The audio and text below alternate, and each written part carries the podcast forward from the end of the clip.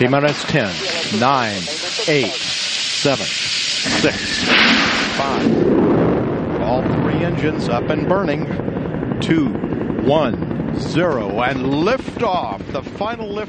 Desde que en octubre de 1957 Rusia pusiera en órbita el Sputnik 1, el primer satélite artificial de la historia, más de 7.000 han sido lanzados al espacio para formar parte de sistemas de comunicaciones, meteorológicos, de vigilancia, de geoposicionamiento, de cartografía y para otros muchos usos.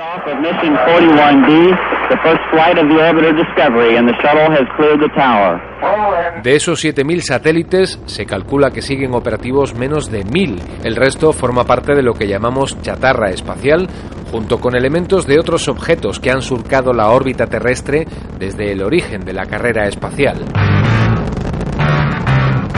Además, la proporción crece exponencialmente. Cada vez son más los países con tecnología para lanzar satélites artificiales y la tendencia es a lanzarlos por decenas. A principios de 2017, la Agencia Espacial India puso en órbita 104 con un peso de poco más de 6 kilos cada uno y utilizando para ello un único cohete, con lo que la presencia de material que quedará obsoleto en el espacio es cada vez mayor. Lo explica Natalie Panek, una de las mayores especialistas en la materia, que trabaja tanto para la NASA como para la Agencia Espacial Europea.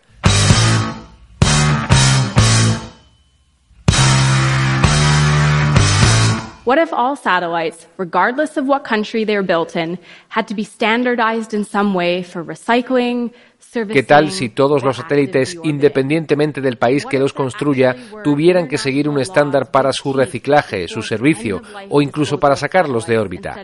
¿Qué tal si existieran regulaciones internacionales que obligasen a desechar los satélites en lugar de quitarlos del camino como una solución temporal? O quizás que se le deba cobrar un depósito a los fabricantes para lanzarlos al espacio y solo se devuelva si los satélites son desechados correctamente o si se retiran los restos que producen if the satellite was disposed of properly or if they cleaned up some quota of debris.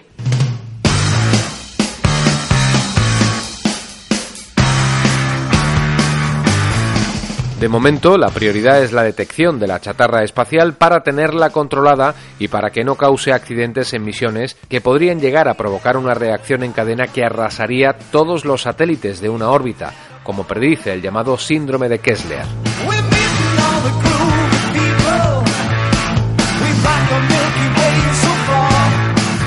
Para evitarlo, la Agencia Espacial Norteamericana puso en marcha todo un programa dedicado a la chatarra que cuenta con un telescopio dedicado en exclusiva a la detección de fragmentos y hasta se han lanzado satélites con sistemas para ser trasladados a una órbita cementerio tras el final de su vida útil e incluso se ha llegado a plantear un láser potente para desintegrar o impulsar al espacio exterior la basura que flota alrededor de la Tierra.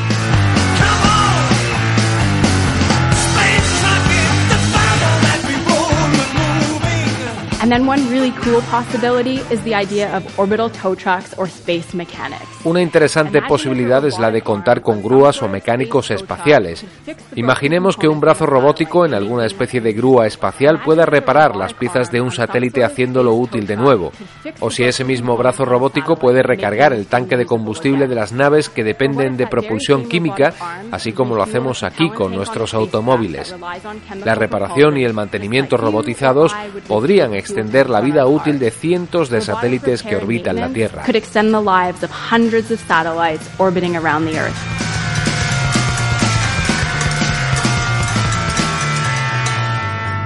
Pero mientras esa solución llega, miles de satélites obsoletos y de componentes de misiones espaciales flotan, la mayoría a 2.000 kilómetros del planeta, y también en las órbitas geoestacionarias, a 35.000.